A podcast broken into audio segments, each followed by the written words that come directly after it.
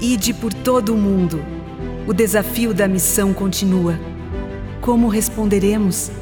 27 de janeiro. Mais do que medicina. E não nos cansemos de fazer o bem, porque no tempo certo faremos a colheita, se não desanimarmos. Gálatas 6, 9.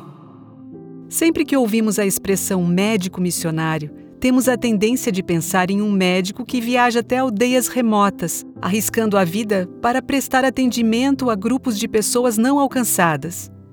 Porém, não são apenas os lugares distantes e ermos que precisam de missionários. As cidades também são um campo fértil e carente.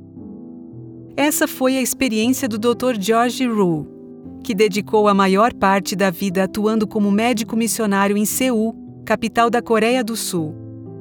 O Dr. Ru e a família chegaram à cidade de Sunan em 1929. Logo depois mudaram-se para Seul, onde abriram uma clínica. O Sanatório de Seul, mais tarde Hospital de Seul, começou com uma instituição de oito leitos. Os fundos arrecadados com as ofertas do 13º Sábado de 1935 abriram caminho para a construção de um hospital de 138 leitos pouco tempo depois. Esses esforços incansáveis chamaram a atenção do então presidente Ri, que recrutou o Dr. Ru como seu médico pessoal. Mas, em 1950, por causa da Guerra da Coreia, o trabalho do hospital foi interrompido. O Dr. Ru foi enviado para o sul do país a fim de atender os refugiados e abrir novos hospitais. Com o coração quebrantado pelo crescente número de órfãos, ele e a esposa se sentiram compelidos a abrir um orfanato. Em 1954, o presidente Ri outorgou ao Dr. Ru a Medalha de República da Coreia, a mais alta condecoração que um civil pode receber por serviços à nação.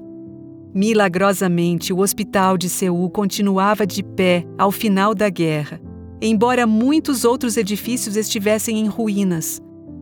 Mais tarde, alguém contou ao Dr. Ru que um oficial norte-coreano de alta patente havia sido seu paciente e, enquanto se dava a invasão de Seul, ele ordenara que não tocassem no hospital. O apelo para a doação de fundos, a fim de reparar e expandir o hospital, foi bem recebido. Em 1967, parte das ofertas do 13º sábado foi destinada ao hospital. Mas era preciso pregar o evangelho e o Dr. Rule não permitiu que a necessidade de reparos atrapalhasse sua obra. As ofertas também apoiaram as clínicas de campo em todo o país. Essas clínicas não só atenderam muitas pessoas, mas também derrubaram preconceitos contra os cristãos. Mais de 100 pessoas foram batizadas graças a esses esforços.